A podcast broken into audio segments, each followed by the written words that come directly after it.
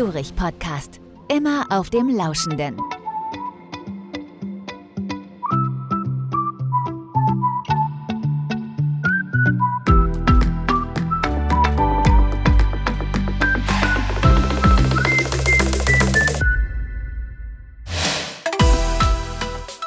Herzlich willkommen, liebe Freunde des gepflegten Podcasts der Zürich Gruppe Deutschland.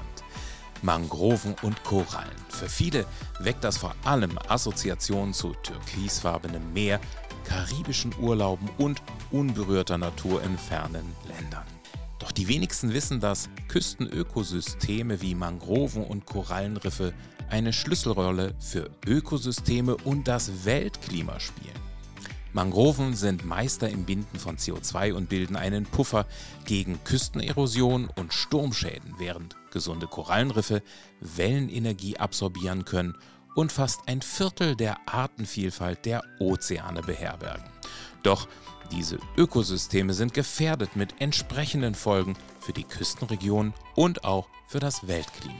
Mit dem Ziel, zur Wiederherstellung von Korallenriffen und Mangroven beitragen zu können, haben sich das Team Malizia, die Zürich-Gruppe Deutschland, Reefs und die Mama Earth Foundation zusammengetan. Sie alle haben sich im Rahmen des Planet Hero Award kennengelernt und bündeln nun ihr Know-how und ihre Kräfte in einem gemeinsamen Projekt. Die Regeneration der geschädigten Meeresökosysteme in der Pujada-Bucht auf den Philippinen. Ich bin neugierig und möchte gerne erfahren, was die Projektpartner antreibt und was das gemeinsame Ziel ist. Und so freue ich mich heute auf Josephine Graf, CEO von Reefs, Cornelius Eich, zuständig für die Koordinierung der Klimakampagne beim Team Malizia und Andreas Müller-Hermann, Mama Earth Foundation. Das Interview. Herzlich willkommen, Josephine, Cornelius und Andreas im Zürich Podcast. Ja, vielen Dank. Äh, ja, schön, dass wir uns unterhalten können. Schön hier zu sein. Ja, hallo. Ich glaube, wir haben heute gemeinsam ein, ein sehr spannendes Thema, äh, das viele Facetten hat. Und wir haben auch drei Gesprächspartner heute im Podcast, was eine Seltenheit ist. Aber das gibt das Thema einfach her, denn wir wollen heute ein bisschen in das Thema Malizia Mangrovenpark und vor allen Dingen auch in das neue Projekt Pujada Bay in den Philippinen einsteigen. Und da muss man natürlich ein bisschen was dazu erläutern. Es geht nämlich um Korallen und Mangroven. Korallen, ja, nicht jeder hat sie vielleicht schon mal live erlebt, aber spätestens seit Findet Nemo hat man zumindest eine sehr vage, wenn vielleicht auch künstliche Vorstellung davon, worum es sich handelt. Wer mag das denn mal oder wer kann es erklären am besten, was Korallen sind? Ich glaube, Josie, du bist da die Expertin, weil ihr sie ja, naja, ein bisschen nachbaut. Ja, also Korallen sind äh, Tiere. Viele denken ja auch, das sind Pflanzen, also man weiß gar nicht so viel darüber. Und in der Symbiose mit Algen zusammen kreieren sie diese schönen großen Korallenriffe, die wir alle kennen. Und das ist genau auch unser Ziel, diese Korallenriffe am Leben zu erhalten und was gegen das Korallenaussterben auch zu tun. Das heißt, das ist so ein großer Lebensraum für Lebewesen, nicht nur für Korallen, sondern auch für viele Fische. Bis zu 25 Prozent der Meereslebewesen sind von Korallenriffen abhängig. Und darüber hinaus sind Korallenriffe auch sehr wichtig für den Küstenschutz, für Tourismus, für, als Nahrungsquelle. Also sehr vielseitige Vorteile von diesen Ökosystemen. Und jetzt gibt es ja noch einen zweiten Aspekt, den wir heute mit beleuchten. Das sind zum einen die Korallen. Auf der anderen Seite sind es Mangroven. Andreas, beschreib doch mal, was sind denn Mangroven?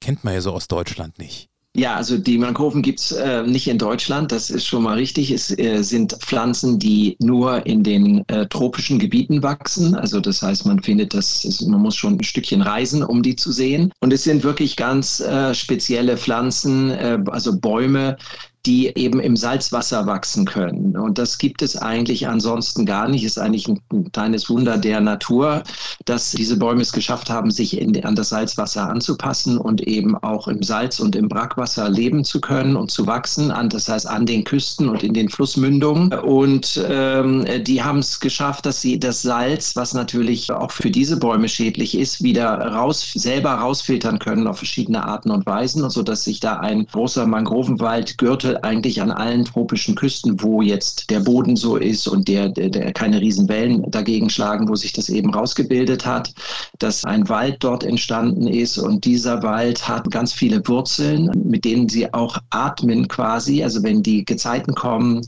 dann sind die Wurzeln teilweise überdeckt und teilweise werden sie dann, wenn das Wasser zurückgeht, wieder freigelegt. So versorgen die sich mit, mit Sauerstoff. Dadurch haben sie dieses ganz vielfältige, dicke Wurzelgeflecht, das zum Teil auch einfach in, unter dem Grund ist. Also natürlich Wurzeln sind im Grund und kommen dann teilweise raus. Die sind alle miteinander vernetzt und dadurch schaffen sie ein, äh, ein ganz stabiles Schutzgebiet auch gegen Wellen und zum Beispiel Tsunamis. Und da sie so ein enges Geflecht bilden, kommen auch größere Räuber, also große Fische da nicht hin. Und deshalb ist es das ideale Gebiet für die äh, kleinen Fische, die dort, also die Fische kommen dorthin, Leichen da und dann können die kleinen Fische dort heranwachsen und äh, sind geschützt vor, vor, vor Fressfeinden. Und deshalb ähm, gibt es, ist es ein wichtiger Aspekt auch für die lokale Bevölkerung, weil es einfach, wenn es Mangroven gibt, gibt es auch mehr Fische. Und die Fischer schätzen die Mangroven und deshalb unterstützen sie uns auch. Und wir arbeiten ganz eng mit den lokalen ähm, Fischerverbänden zusammen, weil sie eben einfach wissen, dass wenn die Mangroven dann sich wieder zu, also, äh, zurückgebildet haben, wenn es wieder einen vollen Wald, Mangrovenwald an den Küsten gibt, dann gibt es auch mehr Fische und mehr Krebse und so weiter. Und davon profitieren die. Und ihr in der Mama Earth Foundation, Andreas, ihr setzt euch für die Mangroven ein und habt aber auch einen sehr prominenten Mitschnitt Mitstreiter seit geraumer Zeit. Ihr habt das Team Malizia rund um den Weltumsegler und Klimabotschafter Boris Herrmann mit an Bord. Und vom Team Malizia haben wir heute den Cornelius Eich mit im Podcast, der nämlich verantwortlich ist für die Klimakampagne Erase We Must Win. Und damit ist er auch der richtige Ansprechpartner für diese Kooperation des Malizia Mangrovenparks, womit ihr die Mangroven unterstützt. Cornelius, kannst du ein bisschen erklären, was der Hintergrund für euch ist, warum ihr das Thema bei euch unterstützt? Ja, vielen Dank für die Frage. Ähm, der Malizia Mangrovenpark ist wirklich eines unserer Leuchtturmprojekte. Zum einen muss man sagen, dass ähm, Mangroven einen sehr symbolischen Wert für uns haben, weil Mangroven tatsächlich die einzigen Baumarten sind, die im Wasser wachsen können. Das heißt in der Gezeitenzone. Damit verbindet sich dieses Thema Land und Meer. Und das ist natürlich für uns als Segelteam, hat es eine hohe Symbolik, eine hohe Symbolkraft, weil wir ja genau auf diesen Nexus Klimawandel, Ozeanschutz hinweisen wollen mit unserer Kampagne. Wir sind sehr stolz auf dieses Projekt, was äh, auf den Philippinen ähm, läuft, in Mati, Davao. Äh, mittlerweile haben wir übrigens über 815.000 Mangroven pflanzen können. Und ja, auch als letztes muss man sagen, so ähm, machen wir auch unser Offsetting als Team. Wir sind ja als Segelteam rund um die Welt auch immer unterwegs. Ähm, da fallen natürlich auch äh, Flugreisen an etc., CO2 und mit diesem Mangrovenpark wollen wir natürlich auch einen Beitrag dazu leisten, unseren Fußabdruck zu reduzieren. Jetzt habt ihr alle gemeinsam mit der Zürich Versicherung gerade eine Pressemeldung rausgegeben, dass ihr ein neues gemeinsames Projekt unterstützt oder in Angriff nehmt. Ihr habt euch äh, im Rahmen des äh, Planet Hero Award kennengelernt und dann sind wahrscheinlich so die ersten Bande geknüpft worden für ein neues, sehr, sehr spannendes Projekt, das wir natürlich jetzt auch kennenlernen möchten. Das nennt sich Pujada Bay oder Pujada Bucht auf den Philippinen, wo ihr erstmals, deshalb wir haben vorhin gerade gehört, es geht um Korallen und es geht um Mangroven, beide Aspekte gemeinsam beachten und belichten und auch untersuchen wollt. Worum geht es da genau, Josie? Ähm, ich glaube, man kann da auch ganz gut diesen Nexus zwischen Klimaschutz und Ozeanschutz, den Cornelius erwähnt hat, wieder aufgreifen, weil genau darum geht es, um den Nexus jetzt von zwei Ökosystemen, die sehr zentral sind für den Ozean, Mangroven und Korallenriffe. Und wir sehen überall und auch in der Pujada-Bucht, dass beide Ökosysteme sehr gefährdet sind. Und das heißt, das Ziel dieses Projekts ist es, die Wiederaufforstung von beiden Ökosystemen gleichzeitig und dann auch zu schauen, wie die gleichzeitige Wiederherstellung äh, von Korallenriffen und Mangroven die allgemeine Widerstandsfähigkeit dieser beiden Ökosysteme beeinflusst. Also das heißt, von unserer Perspektive, auch gerade von Reefs, wissenschaftlich zu untersuchen, wie sieht die Symbiose aus zwischen beiden Ökosystemen. Denn man weiß, es gibt die. Da, wo Mangroven ähm, vorkommen, gibt es auch Korallenriffe und umgekehrt. Das heißt, diese Vorteile zu bemessen, inwiefern, inwiefern Korallenriffe das Wasser begünstigen oder das stille Wasser für Mangroven zum Wachsen und wiederum, wie die Mangroven den Schutz bieten für kleine Fische, die dann in die Riffe migrieren, wenn sie größer werden, diese ganzen Effekte zu untersuchen und dann wiederherzustellen in Zeiten von Klimawandel und auch lokalen Gefährdungen wie Überfischung. Das, das ist das Ziel dieses Projekts. Und da sind wir sehr spannend, im Februar dann anzufangen, das Riff dort vor Ort aufzubauen, zusammen mit den Mangrovenpflanzen an dem Projektstandort. Ich glaube, jetzt muss man an dieser Stelle auch mal unseren Zuhörern erläutern, was heißt es denn überhaupt, ein Korallenriff aufzubauen? Kannst du mal so ein bisschen eure Methode erläutern? Das ist ja eine Methode, mit der ihr 2021 den Planet Hero Award gewonnen habt. Und was genau verbirgt sich dahinter? Ist ja ein total innovativer Ansatz. Denn wenn man es jetzt hört, glaube ich, manch einer hätte sich das nicht vorstellen können, dass man so einen Korallenriff wiederherstellen kann. Erzähl mal. Genau, das, dafür stehen wir mit Reefs. Äh, Reef steht auch für Rethinking, Rebuilding und Regenerating. Deshalb 3R vorne. 3R, was etwas kompliziert ist manchmal zum Aussprechen. Ähm, für Meister genau, der rollenden Rs, Reefs. ja, wir haben alles schon gehört. Äh, genau, aber wir nennen uns Reefs, als wäre das ein R. Und genau, wir bauen Korallenriffe wieder auf, indem wir 3D-gedruckte Tonelemente benutzen. Das kann man sich ein bisschen vorstellen wie Legosteine, etwas größer, die man aufeinander stapelt und dann das zerstörte Substrat, also sozusagen das Kalkgestein, was Korallen über Jahrtausende bilden, wieder aufzubauen. Das heißt, wir bauen auch nur da, wo Korallenriffe zum Beispiel durch Klimawandel oder durch Überfischung oder durch andere Faktoren zerstört worden sind, also wo es wirklich diese Wüsten aus Gestein gibt. Und dort wieder ein Fundament hinzubauen, wo sich Korallenlarven, also die ganz kleinen Babykorallen, ansiedeln können, durch die Strömung haften bleiben und darauf wachsen, sowie einen komplexen Lebensraum zu schaffen für Fische und andere Lebewesen. Das ist das Ziel. Und so bauen wir Korallenriffe wieder auf äh, und haben jetzt einen Pilotriff vor zwei Jahren in der Karibik gebaut. Ungefähr ein 20 Kubikmeter großes Riff aus 250 von diesen Modulen. Und jetzt in Philippinen wird das nochmal sehr viel größer. Und äh, wir freuen uns da wirklich auch, den Impact zu messen in der Relation zu Mangroven. Wie, wie groß ist ungefähr so ein Modul, was ihr da herstellt, damit man sich das vorstellen kann, bildlich? So 40 Zentimeter, so ungefähr. Also ein bisschen größer als ein Schuhkarton ungefähr. Ja, ja genau. Okay. Und die werden dann zusammengesteckt, äh, im Wasser versenkt und äh, dann gibt das den neuen Lebensraum für neue Korallenbabys, die sich dort ansiedeln können. Und jetzt in dem neuen Projekt Pujada Bay geht es darum, um die Zusammenwirkung zwischen den Mangroven, von denen der Andreas schon erzählt hat, und äh, ja, den möglichen Positivwirkungen, von denen du sagst, Josie, die sind eigentlich schon bekannt. Wir wollen es jetzt aber wissenschaftlich genau untersuchen.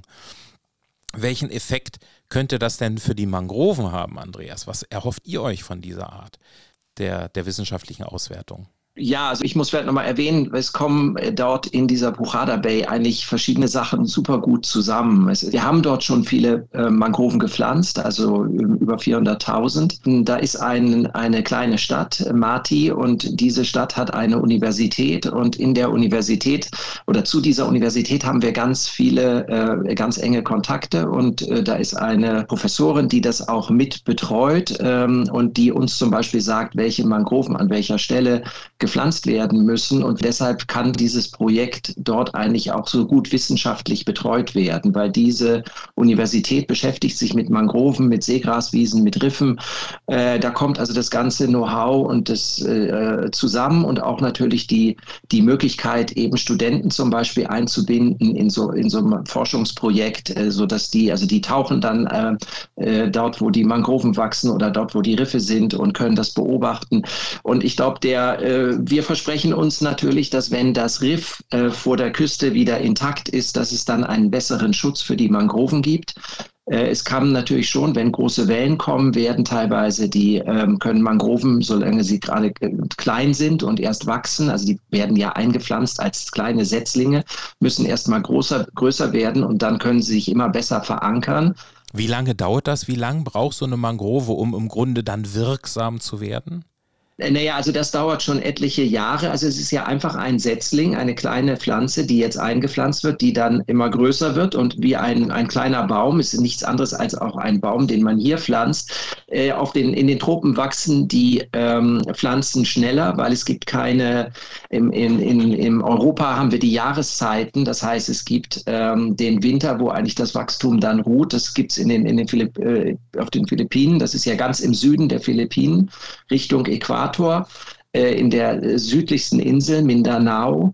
Und dort ist natürlich immer warm. Und das heißt, es gibt kein, also die, die, die, die ähm, Bäume wachsen das ganze Jahr über, wachsen relativ schnell. Also Vegetationsperiode ist im Prinzip das ganze Jahr. Genau, also das ist natürlich der Vorteil generell, wenn man in den Tropen jetzt äh, Wälder anpflanzt, um äh, um CO2 zu binden, was wir viel, viel mehr, viel stärker noch machen sollten, dann hat man natürlich den Vorteil gegenüber den Wäldern zum Beispiel im, im Norden, dass die eben das ganze Jahr über wachsen und nicht nur im, von Frühjahr bis zum Herbst und dann äh, oder bis zum Sommer und dann wieder eine, eine Pause machen. Das ist bei den Mangroven auch so, aber die müssen natürlich ein paar Jahre wachsen, dann werden sie immer größer und dann bilden sie nach und nach diese Wurzeln aus und äh, dann bildet sich dieses Wurzelgeflecht Geflecht. Das heißt, die wachsen sozusagen, die, die Wurzeln von einem Baum und dem anderen Baum, die, die wachsen so zusammen. Und dadurch gibt es so ein Netzwerk und das ist dann ein, ein guter Schutz auch gegen zum Beispiel Wellenschlag. Mhm. Und solange sie klein sind, können natürlich die, äh, könnten sie auch bei starken Wellen wieder rausgerissen werden. Und die werden ja auch nicht zum Beispiel dort gepflanzt, wo es eine Riesenbrandung gibt. Also da würde es nicht funktionieren, sondern dort, wo es, aber wenn ein Sturm kommt und viel Wind kommt, dann kann es natürlich auch in einer relativ geschützten Gegend trotzdem Wellen geben. Und wenn das Riff vor der Küste intakt ist und einfach die Wellen dort schon gebrochen werden, dann werden also auch die Mangroven an der Küste dadurch geschützt und äh, können besser wachsen. Also das ist die, die, die eine Positivwirkung, von der ihr ausgeht, dass äh, sich das positiv beeinflusst. Und die nächste ist ja, ihr sagt ja, die Mangroven sind auch wirklich wirksam in Bezug auf die Absorption von CO2. Und da weiß ich, das Team Malizia ist ja auf den Reisen immer dabei, auch den CO2-Gehalt zu messen. Äh, die Boote, Cornelius, korrigiere mich, wenn ich was Falsches sage, haben ja so einen kleinen ja, Messcomputer, ein Messgerät an Bord, was auf der ganzen Welt, auf allen Strecken, wo ihr fahrt, den CO2-Gehalt misst, richtig? Ja, das ist korrekt. Ähm, sogar nicht nur den CO2-Gehalt, sondern auch die äh, Oberflächenwassertemperatur und auch den Salzgehalt. Das sind auch weitere Indikatoren für ähm, die Messung der, sage ich mal, des Gesundheitszustandes der Ozeane und damit natürlich auch unseres Klimas, unseres Weltklimas. Ja, ähm, tatsächlich haben wir so ein äh, Wissenschaftsinstrument äh, an Bord, das nennt sich äh, umgangssprachlich bei uns Ocean Pack. Und äh, dieses fest in installierte Instrument misst, sobald das Boot sich bewegt, eben CO2, Wassertemperatur und den Salzgehalt damit haben wir auch wirklich eine Möglichkeit, äh, weil wir ja bei unseren Rennen vor allem auch in ja, Meeresregionen unterwegs sind, die eben noch nicht wissenschaftlich ähm, flächendeckend ähm, beobachtet werden können und damit bemessen werden können. Und das zeichnet sozusagen dann auch unsere Mission nochmal ganz besonders aus, weil wir eben äh, rund um die Antarktis zum Beispiel im Südpolarmeer diese Daten erheben, die dann unsere Wissenschaftspartner vom Geomar-Institut und Max-Planck-Institut auswerten und äh, damit auch Eingang finden in Wissenschafts-Reporting äh, ja, ähm, und Ultima Ratio auch natürlich in den IPCC, in den Weltklimabericht. Das heißt, ihr seid alle drei im Grunde dann mit diesem neuen Projekt auch unterwegs in Bezug auf das Thema CO2-Konzentration, wie möglicherweise dann eine Kombination aus Korallenriffen und äh, den Mangroven dazu führen kann, den CO2-Gehalt zu reduzieren. Das ist ja jetzt ein Testfeld. Was ist denn die Vision, die dahinter steckt? Ganz genau. Also es ist ein Testfeld. Es ist erstmal, sage ich mal, ein Versuchslabor äh, vor Ort. Ähm, tatsächlich gar nicht mehr so Vision, sondern schon Mission. Also wir, wir gehen schon tatsächlich schon ins Doing, in die Umsetzung. Wir wollen herausfinden, welchen Impact ähm, haben Mangroven und Korallen, wenn sie eben zusammengehen. Und äh, da haben wir natürlich schon ein paar Vermutungen. Es gibt ein paar wissenschaftliche, sage ich mal, Berichte, aber es gibt nicht wirklich Projekte, die, die das dediziert nochmal untersucht haben. Und da sind wir natürlich ganz besonders stolz drauf, dass wir hier einen Beitrag zur Wissenschaft leisten können und gleichzeitig natürlich auch unseren Mangrovenpark ähm, mit einem Riff ausstatten können und umgekehrt einen Riff mit Mangroven ausstatten können.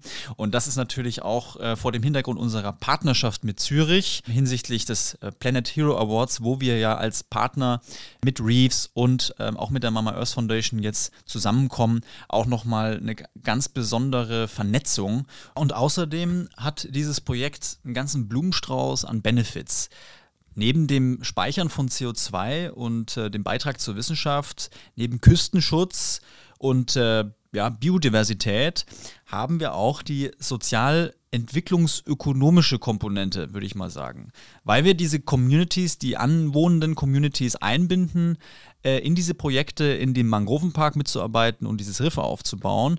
Und äh, außerdem natürlich haben wir ähm, eine Vernetzung, Verlinkung zur Universität, zur ansässigen Universität.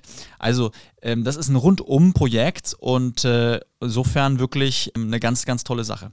Also ich finde den Aspekt, den du eben gerade gebracht hast, der ist wirklich auch noch überraschend dazu, neben dem ganzen nachhaltigen Aspekt des Klimaschutzes, des Ozeanschutzes auch nochmal den sozialen Impact zu thematisieren, was das Ganze hat als Grundlage, finde ich nämlich sehr spannend. Also es ist natürlich so, ihr habt euch äh, als drei unterschiedliche Organisationen gefunden, um hier in diesen Projekten gemeinsam mit Zürich zu starten, aber natürlich auch die Ambition zu berücksichtigen und zu verfolgen, zu sagen, hey, das ist nicht nur etwas, was die Ökologie anspricht, sondern auch das soziale Gefüge in den Zielregionen ist ein ganz, ganz besonderer Punkt, weil es natürlich auch dann was mit und für die Menschen vor Ort macht.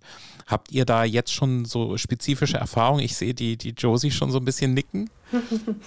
Ja, ich denke, das stimmt auf jeden Fall. Die soziale Dimension ist sehr entscheidend für die Projekte und sogar auch für die Nachhaltigkeit der Projekte, weil zum Beispiel bei uns Korallen, bei den Korallenriffen Aufbau machen wir Monitoring über die Jahre hinweg und gucken auch, ich meine, diese Riffe müssen auch geschützt werden. Ähm, auch die sind anfällig für, für Gefährdungen, wie zum Beispiel Überfischung.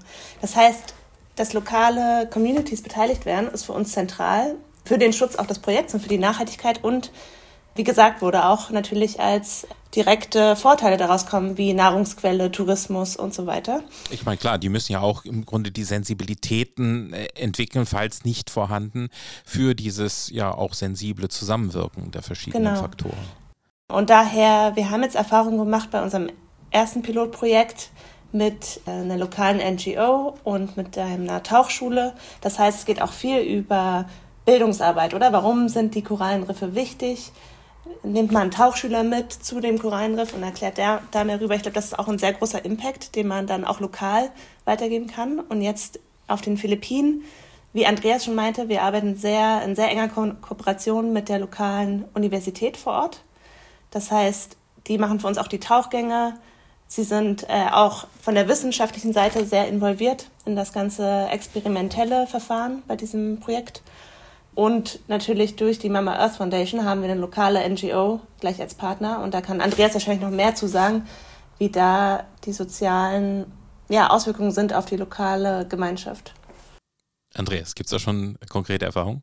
Da gibt es natürlich ganz, ganz viele Erfahrungen. Das Ganze, muss man sagen, es funktioniert einfach äh, nur, ähm, wenn man die lokale Bevölkerung mitnimmt und die Leute, die da auch an der Küste wohnen.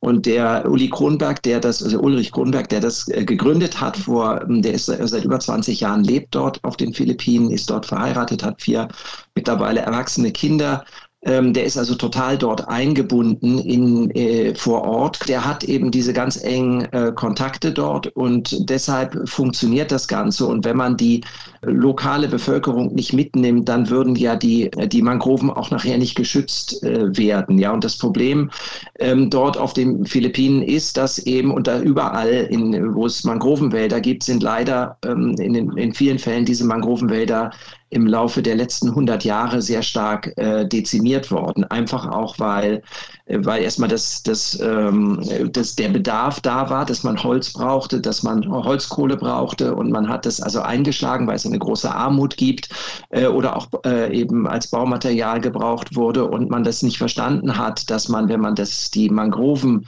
äh, großflächig vernichtet, dass man dann eben auch später keine Fische mehr hat, ja, und dass der dann der Fischfang sehr stark äh, reduziert wird. Und das ist leider auf den Philippinen ähm, auch passiert. Also man hat was man lesen kann, es gibt da keine ganz genauen Zahlen, ist, dass ungefähr zwei Drittel aller Mangroven in den Philippinen äh, in den letzten 100 Jahren vernichtet worden sind. In den letzten 40 Jahren, glaube ich, äh, ein Drittel davon. Also das, jetzt versucht man das rückgängig zu machen. Die Regierung und die Naturschutzbehörde haben das verstanden, aber auch eben die lokalen ähm, also die Fischer äh, äh, ähm, vor Ort in den, in den Dörfern, die unterstützen ja uns und die machen auch die Pflanzung. Also die sammeln diese Fischerfamilien, also das ist dann die ganze Familie involviert, die sammelt die Samen dieser Mangroven, züchtet die Samen oder zieht die Samen heran, was drei bis sechs Monate dauert und dann übernimmt sie auch das Einpflanzen und dafür werden sie natürlich auch bezahlt. Aber es ist auch eine Investition in ihre Zukunft, weil sie dann eben in der Zukunft einfach mehr Fisch, Fische wieder fangen können oder mehr Meerestiere, Muscheln und so weiter bekommen, die sie ja verkaufen oder auch selber konsumieren. Also das heißt, wenn man die nicht einbinden würde, dann würde das Ganze überhaupt nicht funktionieren. Und ich glaube, das ist der, der Schlüssel äh, höchstwahrscheinlich für alle Aufforstungsprojekte, also Ausforstungsprojekte, die nur hier am grünen Tisch in Europa geplant werden äh, und auf die lokale Bevölkerung keine Rücksicht nehmen, die werden, glaube ich, in vielen Fällen dann auch nicht funktionieren.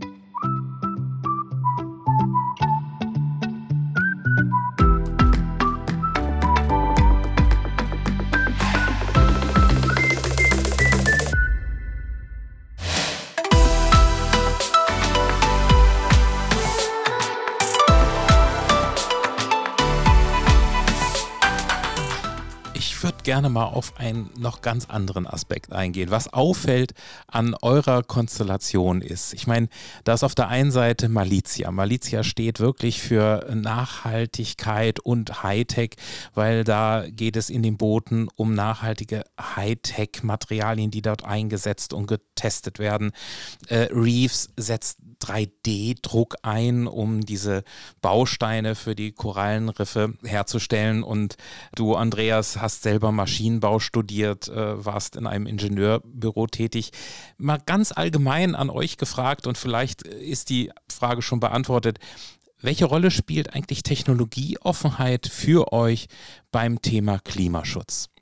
Ja, das ist eine gute Frage und ich denke für uns ist Technologie ganz zentral, um das umzusetzen, was wir uns vorstellen. Jetzt in unserem Fall komplexen Lebensraum wieder aufzubauen.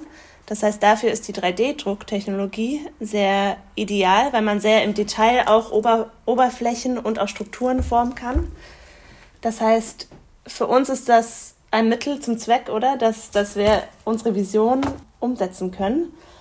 Und gleichzeitig spielt für uns auch eine wichtige Rolle, dass die Natur zurückkommt, ohne dass wir zu viel eingreifen.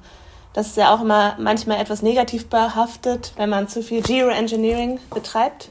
Ich weiß nicht, ob man das erklären muss. Also wenn man zu viel eingreift mit Technologie auch in unsere Ökosysteme. Und das heißt, unser Ziel ist auch wirklich, dass die Struktur hinzustellen, aber dann die Natur, das eigentlich, dass die Natur das übernimmt. Das heißt, die Korallenlarven sollen sich auf natürliche Weise dort wieder ansiedeln. Da haben wir auch schon die ersten Daten, dass das funktioniert und dass man wie eine Starthilfe gibt, dass sich die Ökosysteme von selber wieder regenerieren können.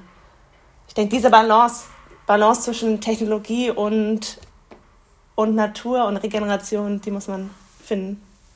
Cornelius, wie ist deine Sicht auf das Thema Technologie? Erstmal, da stimme ich Josie voll, vollends zu. Also wir brauchen diese Balance. Ähm, ich gehe mal so weit und sage, ohne Technologieoffenheit und den Einsatz von Innovationen werden wir auch die Klimakrise nicht in den Griff bekommen. Das ist ein ganz entscheidender Faktor. Ähm, die Klimakrise ist eine planetarische Krise und wir verursachen sie. Aber wir haben auch die Lösungen an der Hand. Und ich glaube, dass, um diese Parallele jetzt mal zu ziehen, also gerade auch mit unserem Segelsport, den wir auf dem Wasser betreiben, der so ein bisschen wie Formel 1 auf dem Wasser ist, also Hightech auf dem Wasser, sind wir natürlich auch so ein bisschen Billboard ähm, und äh, Showcase für Technologien der neuesten Art, um unser Boot schneller zu machen, um es effizienter zu machen, um aber auch es sicherer zu machen. Und ich glaube, äh, das wird die Zukunft auch irgendwie so ein bisschen zeigen, welche Technologien sich durchsetzen. Ähm, da müssen wir auf jeden Fall äh, vor diesem Hintergrund aber natürlich auch immer vorsichtig sein. Trotzdem, ohne Technologie und Innovation bekommen wir die Klimakrise nicht unter Kontrolle. Andreas, kannst du zustimmen? Wir sind technologieoffen und äh, Technologie hilft uns ja auch und die Universität macht da äh, Untersuchungen und wir haben Drohnen, die wir einsetzen, um die ähm, Gebiete abzufliegen und zu sehen, wie viel, wie die Mangroven sich dort entwickeln und so weiter. Also das alles äh, findet statt. Aber als Ingenieur muss ich natürlich auch sagen, wir müssen äh, generell diesen Widerspruch, dass man Technik und Natur immer als gegensätzlich betrachtet und auch mit so einer gewissen also wie ich das ja auch gelernt habe in der Universität, da war eben, man hat eben Maschinenbau studiert und da ging es um die Technik. Aber ich glaube, wir müssen eben diesen, diese Widersprüche, die sich da aufgetan haben, überbrücken und sehen, dass die Natur ist ja auch eine Art von Technologie. Bloß ist es eine Technologie, die uns wirklich weit, weit überlegen ist. Ja, wenn ich eben diese Mangroven studiere und sehe, dass sie im Salzwasser überleben können und was sie für Mechanismen entwickelt haben, dann sind das eben ähm, Millionen und Millionen Jahre Jahre an, an Entwicklungsarbeit, die sozusagen da schon drin steht. Und wir müssen auch die Natur anerkennen, von der wir so viel lernen können. Und dieses unendlich komplexe Zusammenleben in so einem Riff oder in einem Mangrovenwald, die Artenvielfalt. Und ich meine, wir müssen halt, glaube ich, so ein bisschen ähm, äh, ja, bescheiden werden und sehen, was können wir von der Natur lernen, auch als Maschinenbauer oder als Techniker.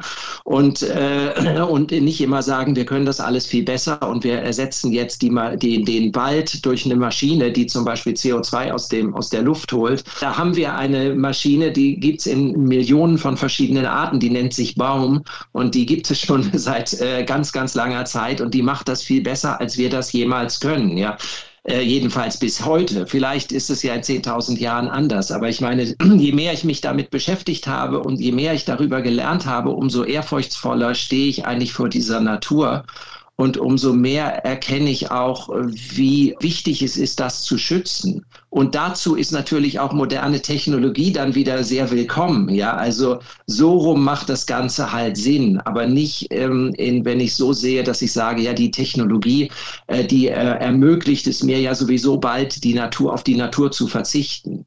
Und ich möchte auch einfach nicht in einer Welt leben, wo ich dann nur noch mit Maschinen umgeben bin, die dann zwar das CO2 aus der Luft holen, aber keinen Wald mehr habe. Ja, also in, insoweit, so glaube ich, würde ich das sehen. Also wir, wir sind da völlig offen und alles, was uns hilft, die Mangroven besser zu äh, groß zu ziehen und den Mangrovenwald zu fördern, äh, dann ist natürlich Technik hoch willkommen. Ich glaube, das ist ein wunderbares Schlusswort. Ich glaube auch, Andreas, du hast nochmal zusammengefasst die Faszination der ihr ja alle unterlegen seid, äh, Natur an Land, zu Wasser, unter Wasser, äh, die Naturgewalten zu erleben, aber auch daraus zu ziehen, was kann man technologisch vielleicht unterstützen, damit die Natur an der einen oder anderen Stelle, wo sie aus dem Ruder geraten ist, wieder ein bisschen in die richtige Richtung bringen kann dafür wünsche ich euch allen in den Projekten, die ihr gemeinsam macht. Vielleicht ist ja Planet Hero noch in der Lage, weitere Ideen zu stiften.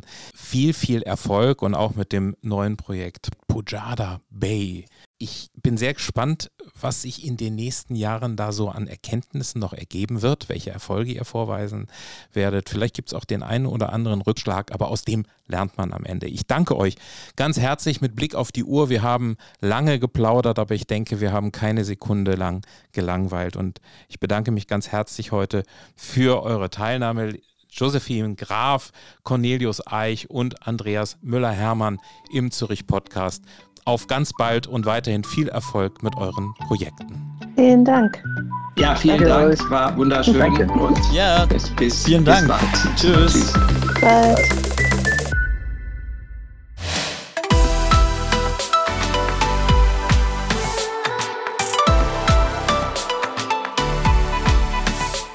Das war der Zürich Podcast, eine Love to Be Coms Produktion der Zürich Gruppe Deutschland. Am Mikrofon war Bernd Engelin.